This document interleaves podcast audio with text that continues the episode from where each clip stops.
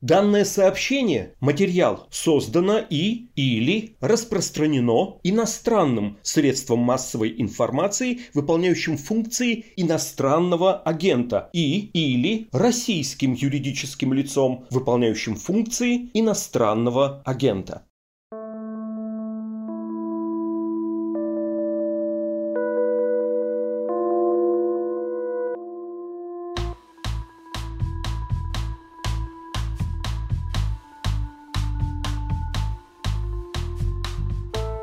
Привет, это подкаст «Текст недели» о наиболее важных и интересных материалах, выходящих на «Медузе». Меня зовут Александр Филимонов, я работаю в новостной редакции. Ранее вы могли меня слышать в подкасте «Творческие планы».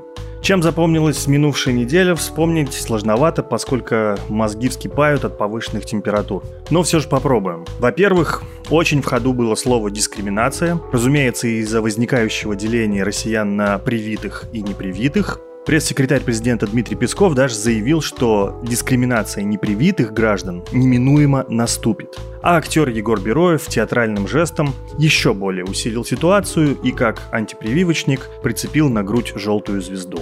Во-вторых, в Черном море чуть не случилась настоящая войнушка между Россией и Великобританией, когда британский эсминец Defender прошел вблизи берегов Крыма у мыса Фиолент. Москва обвинила Лондон в нарушении границ и даже устроила предупредительное бомбометание по курсу корабля. В Лондоне эти воды считают украинскими и все обвинения отвергают, но на дипломатическом уровне скандал вышел дичайший. Еще из интересного. В России впервые признали нежелательной организацией целый университет. Это американский Барт колледж, который специализируется на искусстве и дизайне. Он активно сотрудничал с СББГУ и председателем счетной палаты Алексеем Кудриным. И тут, сюрприз-сюрприз, пожаловался на Барт колледж наш старый знакомый Александр Ионов, после доноса которого Медузу признали иностранным агентом. Ну ладно, главным событием недели все же была жара. В Москве и Петербурге обновлялись температурные рекорды. На всей европейской территории России просто некуда деться от палящего солнца. И тут нам на помощь приходит медицинский редактор «Медузы» Дарья Саркисян, которая написала очень полезную инструкцию о том, как пережить жару. Сейчас мы у нее все и расспросим.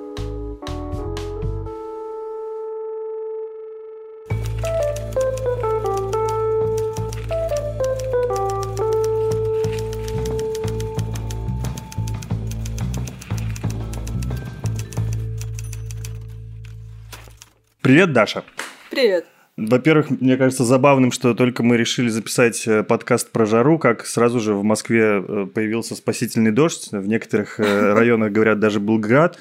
Но, кажется, жара все равно не будет отступать, и еще какое-то время мы при такой вот рекордной температурке поживем. Извини, я сразу тебя упрекну, как наши читатели в москвоцентричности, потому что, простите, но жара во всей европейской части и град есть не везде. Абсолютно права, да. Давай пройдемся по твоей отличной инструкции и попробуем для начала ее сформулировать максимально коротко в нашем любимом формате, да? Потому что вот в принципе там есть базовые правила, что нужно делать, чтобы пережить жару. Да? Да, ну максимально коротко это, возможно, твой любимый формат. Я люблю растечься. Нет, мы потом, мы потом с удовольствием все подробно расскажем, потому что у меня очень много вопросов. Это животрепещущая тема. Но вот если максимально коротко, в двух-трех базовых правилах. Ну, нужно просто охлаждаться изнутри и снаружи, и попытаться держаться подальше от того, что повышает вашу температуру, и знать признаки теплового удара, теплового истощения у себя и у домашних животных. Вот если так очень коротко. То есть пить и охлаждаться. Ну да, с помощью питья как бы ты охлаждаешься, потому что, во-первых, скорее всего, там ты будешь пить что-нибудь прохладное, угу. а во-вторых, как бы когда ты пьешь, у тебя, соответственно, нет обезвоживания, соответственно, у тебя нормально все с потоотделением, а пот помогает нам охлаждаться. Вот как бы нехитрая история. Ну да, а какой объем жидкости оптимален вот в таких условиях? Ой, слушай, ну это всякие глянцевые любят писать про 8 стаканов воды, а летом какие-нибудь 12, я не знаю. Нет, этого ну, нет какой-то определенной нормы, люди абсолютно разные, у них разные могут быть потребности в зависимости от их веса, от их пола, от их физических нагрузок, ну, от многих факторов, от там влажности воздуха в том числе. Поэтому вообще, конечно, рекомендуется ориентироваться на жажду, но вот различные медицинские организации все же летом ну, вообще в жару рекомендуют пить, э, ну, не по запросу, так скажем, да, угу. а вот просто как вспоминаете, ну, лучше выпить, чтобы точно не было никакого обезвоживания. И тут, ну, переборщить прямо очень сложно. Вообще есть такое правило, если у вас очень-очень там прозрачная моча, то, скорее всего, вы пьете много, может быть, больше, чем вам нужно. Если ага. у вас она такого средне-желтого цвета, все норм. Если она у вас темная, то, значит, вы пьете недостаточно. Ну, в общем, опять же, тут нужно выпить реально там 3-4 литра воды за несколько часов, чтобы случилась проблема. А так можно пить, э, ну, сколько хочется. Ну, у тебя, кстати, есть там такое предупреждение про болезненное состояние, когда ты слишком много выпил, гипонатремия.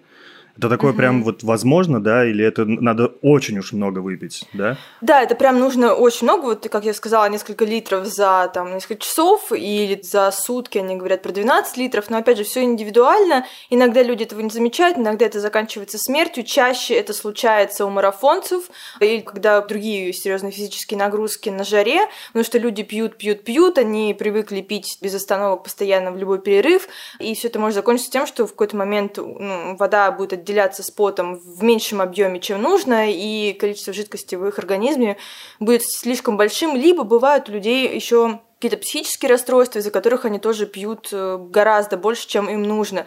Ну, то есть обычно, там, скорее всего, это не ваша история. Если вы сидите дома и умираете от жары, то угу. вряд ли вы выпьете столько, что все закончится госпитализацией из-за гипонатриемии. Теперь самый важный вопрос. Что пить? Ну, конечно, обычно рекомендуют просто воду, потому что в воде нет калорий, и она доступная, и все такое. По-хорошему, конечно, нужно пить что-нибудь прохладное. Угу. Не рекомендуют пить горячее. Да, я видела какие-то комментарии о том, что в Азии пьют горячее, и все у них нормально. Я не знаю, какое у этого может быть объяснение, потому что, во-первых, я эти рекомендации брала не из собственной головы, это рекомендуют, там, не знаю, американские центры по контролю и профилактике заболеваний, британская национальная служба здравоохранения не рекомендуют пить горячие напитки.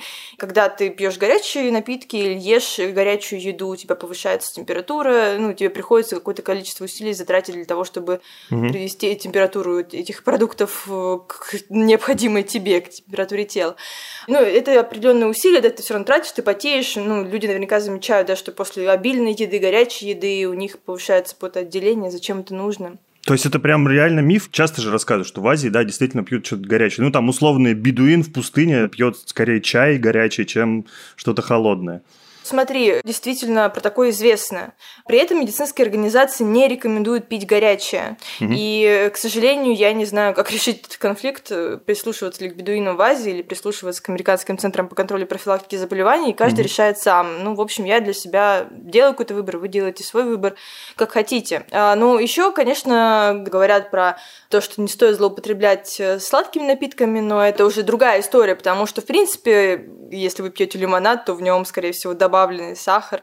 Поэтому просто из других соображений не рекомендуется употреблять вот сладкое. Mm-hmm. И алкоголь, конечно, это не лучшая история. Ну, если вы пьете там, не знаю, бокал вина или э, кружку пива, ничего страшного не должно произойти. И говорят именно о том, что вредно злоупотреблять, потому что высок риск того, что случится обезвоживание, потому что алкоголь, как мы все знаем, работает mm-hmm. как мочегонный, и, соответственно, вы больше мочитесь и э, больше теряете жидкости, и в жару это не очень хорошо. Да, да, вот я как человек, который ведет не слишком здоровый образ жизни, у меня про алкоголь были, конечно, отдельные вопросы. То есть вот если человек не может без алкоголя, то, естественно, нужно держать меру, но лучше, например, ограничиться там условно пивом или вином, да, например, крепкое пить или, например, коктейли. Есть такие рекомендации? Слушай, таких рекомендаций я не видела, но в любом случае определяется это все дозой. То есть ты можешь и вином упиться до такого состояния, до которого ты не упьешься с помощью виски. Логично. Ну, ну да. То есть просто нужно смотреть на дозы, и в разных странах разные рекомендации по употреблению алкоголя в день. Некоторые отличаются просто в два раза. Я сейчас не смогу вам привести по памяти, какие есть в разных странах рекомендации, но обычно там, да, это что-то типа бокала двух. И у нас есть замечательная инструкция психотерапевта Дмитрия Фролова, который рассказывает, в общем, что делать, если вы чувствуете, что употребление алкоголя выходит из-под контроля. Тоже важно, да. Угу. А что касается, например, кофе? Да, про кофе есть такая история. Часто очень я вижу прям, это очень обидный, как мне кажется, ляп. Я вижу, что в различных рекомендациях указано, что да, не стоит употреблять кофе, не стоит употреблять чай, потому что там э, кофеин, и кофеин способствует, опять же, выделению мочи и потере жидкости.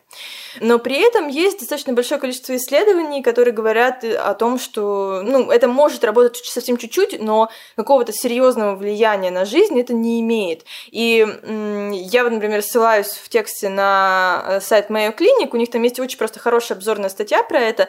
Они это, опять же, не из головы своей пишут, э, эксперты американской клиники Mayo, а они это пишут, основываясь на различных исследованиях, и там есть, собственно, список э, источников с которым тоже при желании можно ознакомиться. То есть кофе, чай можно пить, кофеин не приведет к тому, что вы э, обезвоженные упадете и умрете, угу. но просто вопрос в том, что это, опять же, горячие напитки, да, это такая спорная территория, но, наверное, можно пить и холодный чай, и холодный кофе, да. и будет вам счастье. Хорошо. В жару, конечно, не часто хочется есть, но все равно надо поддерживать организм. И что лучше есть в этот период? Ну, опять же, рекомендуется есть э, что-нибудь холодное. То есть, во-первых, что не нужно готовить угу. на печке или в духовке, а какой-нибудь салатик, то есть что-нибудь легкое. Ну и, в принципе, мне кажется, людям как-то тяжеловато какую-нибудь свиную рульку приготовить и съесть э, летом, потому что, ну, такое просто не лезет в организм. И тут как бы организм просто подсказывает действительно, что делать. Ну да, салаты, правда. Ну, фрукты, овощи, очевидно, да. А супчики, угу. может быть, какие-нибудь? Ой, у нас же есть прекрасные рецепты, да, холодника и окрошки на квасе на, а, точно, да. на кефире, да, да, да, как да. хотите. Ну, мне представилась, разумеется, какая-нибудь условная средиземноморская диета, то есть легкий какой-нибудь салат и бокал вина белого. Ну, вы выбираете сами, да. Хорошо, давай тогда поговорим о том, как охлаждаться. Лучшие способы какие? Ну, кондиционер. Кондиционер, вентиляторы – это правильное капиталовложение? Да, но я боюсь, что действительно сейчас достаточно сложно обзавестись кондиционером. Я не пробовала, но читатели пишут, что правда это сложно сделать. Вентиляторы, с ними есть проблемы, потому что ну, они, конечно, сдувают с вас пот, да, и таким образом вы охлаждаетесь. Но вообще говорят, что вот после 32 градусов они не защищают от теплового истощения или теплового удара, то есть каких-то очень неприятных последствий перегрева, как бы как вообще спасают людей при тепловом истощении и животных. Угу. Просто на них брызгают воду или смачивают губкой э, их кожу водой, и э, рядом ставят вентилятор. И, соответственно, какая бы там ни была температура, все равно происходит охлаждение, ну, испарение жидкости, да, и, соответственно, охлаждение. Это может э, как-то вот так вот сработать. Там у нас есть в материале форма обратной связи, и наши дорогие читатели рассказывают, да, что они просто мочат свою одежду насквозь и садятся около вентилятора, и только так они, собственно, и спасаются.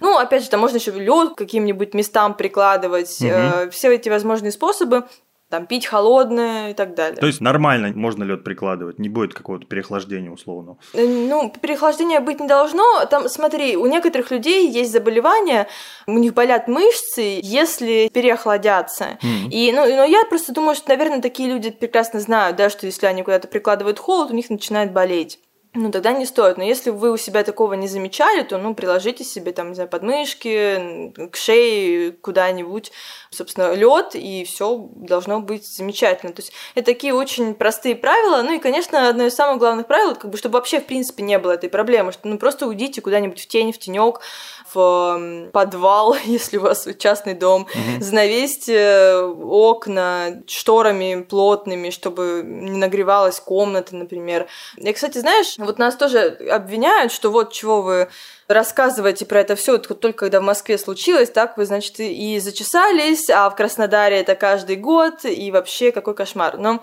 во-первых, я хочу передать привет человеку, который это писал, потому что я вообще 14 лет прожила в Адыгее, и очень хорошо знакома с местной жарой, но самое удивительное, что я как-то начисто забыла, как мы справлялись, потому что это было реально просто каким-то фактом жизни. И, ну да, ты там ходишь по дому, ты просто в жаркое время не выходишь на улицу. Uh-huh. Ну, может быть, вентилятор, кондиционера у нас в то время не было. Ну, мороженка ты поел. Ну, вот как-то так. Ты просто к этому привыкаешь. В европейской части, вот, ну, в Москве, Ярославль, Тула, Санкт-Петербург, вот в этих местах сейчас жара, и, конечно, люди немножко в шоке, потому что они там какое-то лето у нас было такое, что все в куртках ходили, например, да, а тут, вау, как бы как с этим всем адом справляться. И, в общем, я выступаю несколько защиту нашей редакции сейчас, потому что, правда, ну, это, правда, тяжело привыкнуть и как-то начать справляться с вот этим вот всем ужасом. Ну, конечно, я тебя тут э, полностью поддержу, потому что, мне кажется, всегда как бы играет роль географический фактор, то есть есть места, где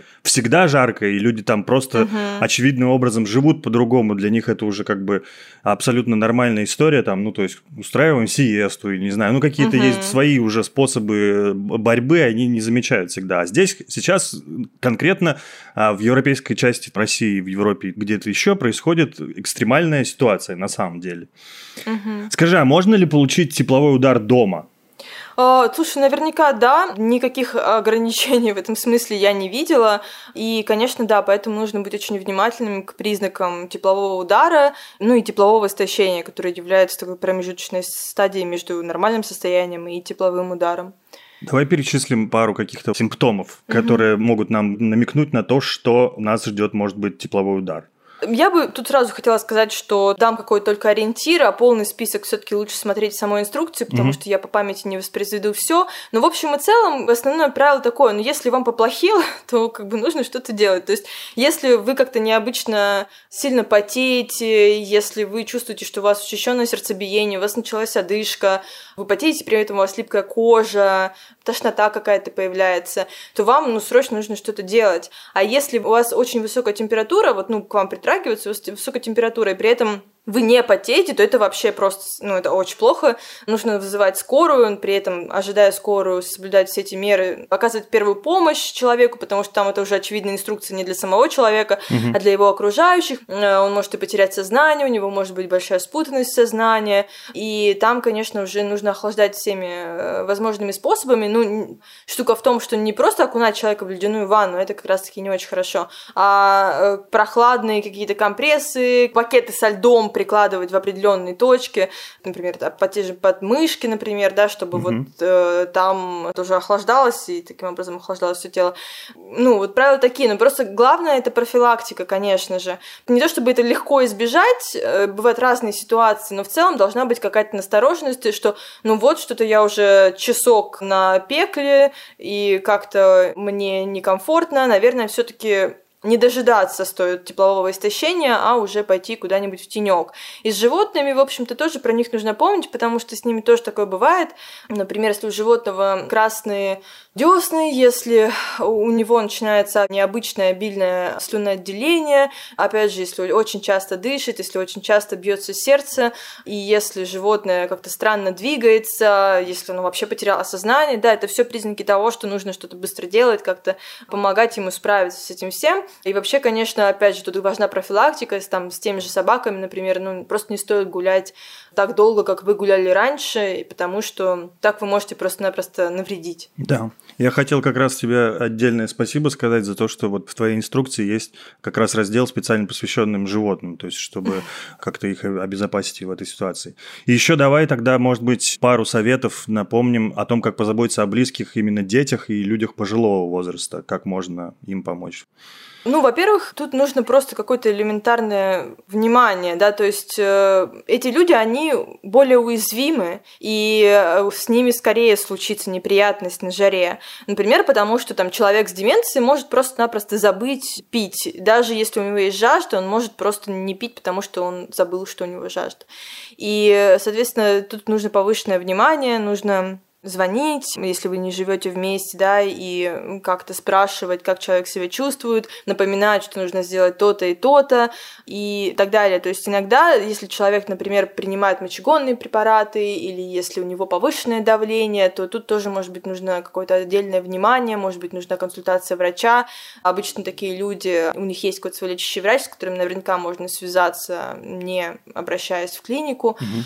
Ну и опять же, там с детьми тоже, да, но там элементарные правила все те же самые, что для взрослых, просто нужно проявлять какое-то отдельное внимание, то есть напоминать, что нужно пить, э, держать в теньке и так далее. И вот знаешь, в моей инструкции этого нет, просто потому что у нас была уже другая большая инструкция про это, но от солнца же вред, он не только моментальным может быть, это вред в том числе и из-за последующих повышенных рисков развития рака кожи, угу. меланомы, и в детском возрасте ожоги, солнечные ожоги более опасны, чем во взрослом возрасте, поэтому, конечно, тут нужно соблюдать все эти меры предосторожности, угу. а, обильно, очень обильно использовать солнцезащитный крем, постоянно его обновлять. Ну, то есть все эти правила тоже есть в нашей инструкции, ссылка на которую есть в инструкции про жару. Да. А, и там есть ну, специальная одежда для людей, тоже солнцезащитная. Ну, в общем, вот это тоже очень важная история. И нужно помнить о том, что солнечные ожоги сильно повышают риск развития рака кожи, меланомы, и э, нужно быть к этому особенно внимательным. Знаешь, у тебя отдельным пунктом еще стоит «проверьте домашнюю аптечку». Может быть, есть какие-то простейшие препараты, которые помогут легче перенести жару, или это вообще не то? А, я таких не знаю. Это препарат вода. Лучший препарат. Самый главный. Да, но просто с аптечкой история в том, что некоторые препараты, их можно хранить э, при температуре до 25 градусов. А, чисто а. в практическом смысле. Понял тебя, да. Да, да. Хорошо, слушай, ну тогда вот еще э, в конце у нас там есть фидбэк-форма. Очень хорошо, что мы ее сделали. Мы спрашиваем читателей, чем себя развлечь, пока, значит, ты спасаешься дома от жары. Скажи, пожалуйста, пришли ли туда какие-нибудь классные советы, которыми ты можешь сейчас поделиться? Ну, на выходных я соберу, и это все будет. Ну, Нет, при... можешь какой-нибудь тизер небольшой выдать. Нет, есть хорошие ответы, я очень рада. На самом деле это фидбэк-форма случилась, потому что у меня совершенно спекся мозг, и я не могла придумать никакие развлечения для читателей. Я решила попросить о помощи, э, и они не подвели. Э, есть, правда, хорошие, интересные вещи. Э, ну, один человек, например, написал, что он э, сидит на окне и брызгает в людей э, из водного пистолета и говорит, что все довольны, но... Ну, по-моему, веселый вот. совет, да. Ну да, я не знаю, что случилось с этим человеком после того, как он нам написал. Может быть, ему там, извините, кто-нибудь навалял, но, в общем, надеюсь, что у него все хорошо. Ну хорошо. Я хочу дать от себя совет, как э, большой любитель музыки и человек, который ее давно слушает и не раз испытывал благотворное влияние э, от прослушивания музыки, мне кажется, что можно как раз-таки послушать что-нибудь классного. А еще более душеспасительное занятие взять и, например, попытаться научиться играть на каком-нибудь музыкальном инструменте. Вот это я в качестве предложения просто тебе и читателям. Был, кстати, один молодой человек, который сказал, что он учится играть на гитаре Here Comes the Sun, вот. Beatles. Ну, очень, конечно, вовремя. Про солнышко, да, молодец, парень. Даш, спасибо большое. Я надеюсь, что мы все переживем это лето, как пела Земфира, там, если мы выживем этим летом, то с нами уже ничего не случится. Да, да. На этом все. Спасибо вам за внимание. Подписывайтесь на подкаст «Текст недели». Мы есть на всех стриминговых платформах. Напомню, что после признания «Медузы» иностранным агентом мы существуем только на пожертвования от читателей. Если вы хотите нам помочь, то можете оформить донат, лучше регулярный, по адресу support.meduza.io. Прощаюсь с вами до следующего воскресенья. Пока.